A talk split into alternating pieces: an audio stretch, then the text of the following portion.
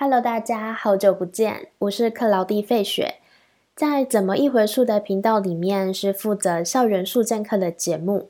我的校园数建课主要就是邀请现场的老师以及学生来跟我们分享学校教育的减数推行情况。所以整一个节目呢，主要就是以访谈的方式进行。我觉得在这一次的 p o c k e t 制作里面，学习最大的就是要保有弹性这一件事情。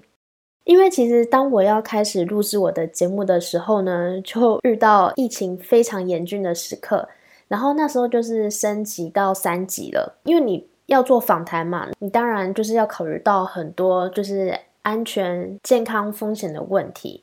那在我原定的三次单元节目里面呢，前面两次是想要邀请学生，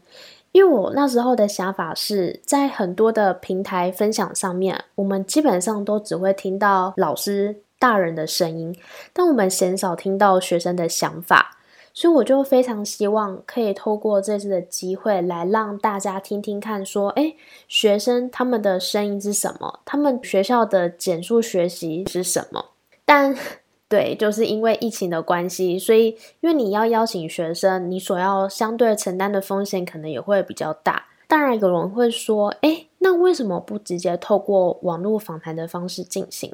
我自己是觉得啦，就是网络上访谈的那个效果，我不是那么的喜欢，因为他可能会遇到网络啊，或是有点断讯，或是有点累个的问题。再来就是，如果你要跟学生在线上做访谈的话呢，那你可能需要跟他讲很多有关设备上的事情。那我觉得有时候在线上做沟通，我觉得可能成效不是那么的好，所以就放弃了线上访谈这一条路。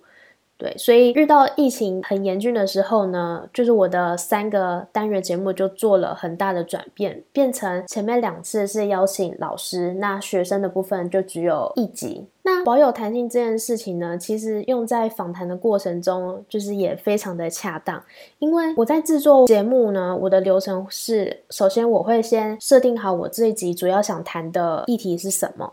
然后我会先去媒合适合的对象，再针对那个对象呢去设置一些访谈的问题。每个问题我都会在后面写上时间，方便让受访者知道说，诶，他需要分享多少的事情。基本上我邀请的访谈者呢，我对于他们都是有一些认识的，所以我在拟定访纲的时候，其实我觉得是蛮顺利的，因为我就很清楚知道说，哎，这个人他分享什么是对于观众是会有非常有收获、非常有启发的。那到了当天录音的现场的时候呢，我也会再花大概半个小时的时间跟他们去做一个 re 稿的动作，就是让我们彼此更加熟悉，我们等一下要讲什么样的内容，然后以及再更加去无存精。那当然，有时候因为大家可能都是第一次接触到录音这个环境，所以难免会遇到紧张的时候。那只要一紧张，那你可能你原本设定好的那一条线可能就会歪掉。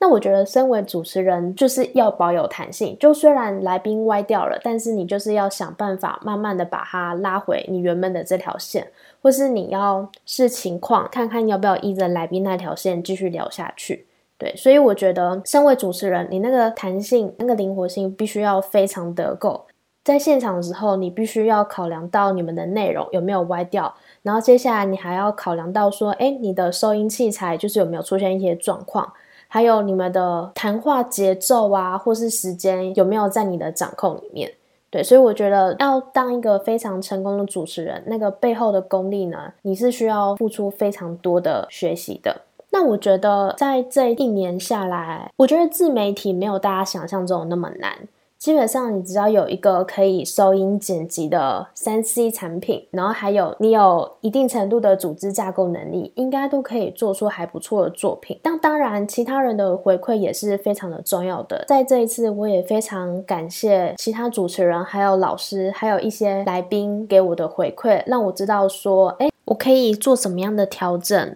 或是其实我在这一方面是算蛮有潜力的。谢谢大家这一年的陪伴。这边想要送大家一句话：有些事情不做不会怎么样，但做了可能会不一样。希望大家都可以鼓起勇气去挑战、尝试自己不擅长的事。那相信大家都会有意想不到的收获。OK，那我们就到这边，有缘再相见啦。拜拜。